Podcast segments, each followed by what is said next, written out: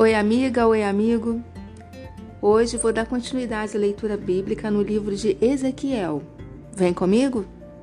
Ezequiel capítulo 11, nova tradução na linguagem de hoje. Então o Espírito de Deus me levou pelo ar até o portão leste do templo. Ali perto estavam vinte e cinco homens.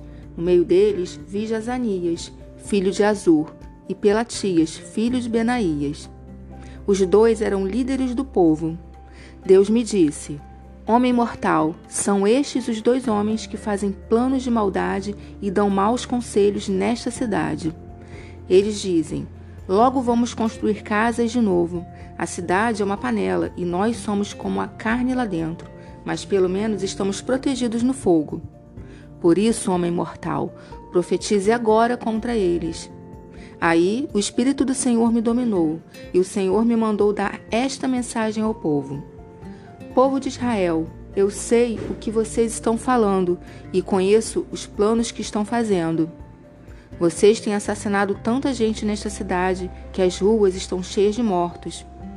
Portanto, eu, o Senhor Deus, lhes digo isto: de fato, esta cidade é uma panela, mas a carne, o que é?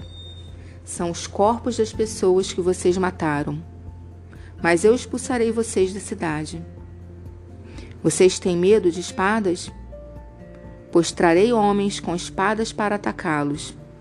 Levarei vocês para fora da cidade e os entregarei na mão de estrangeiros. Eu os condenei à morte.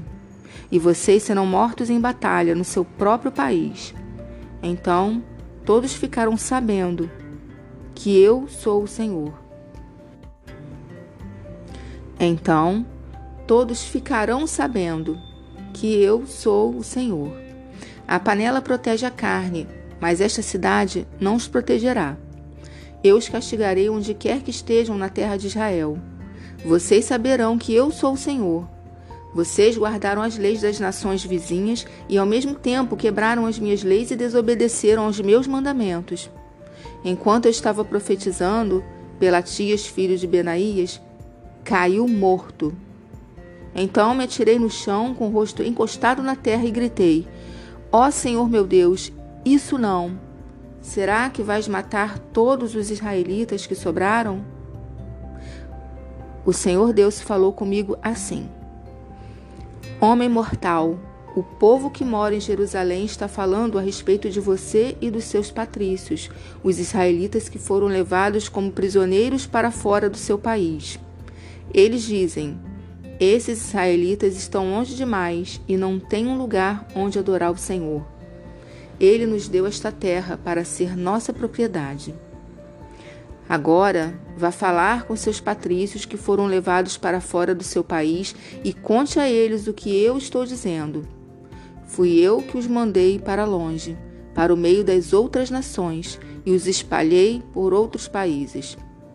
Mas por pouco tempo, nas terras para onde foram, eu mesmo fui para eles um santuário onde podiam me adorar.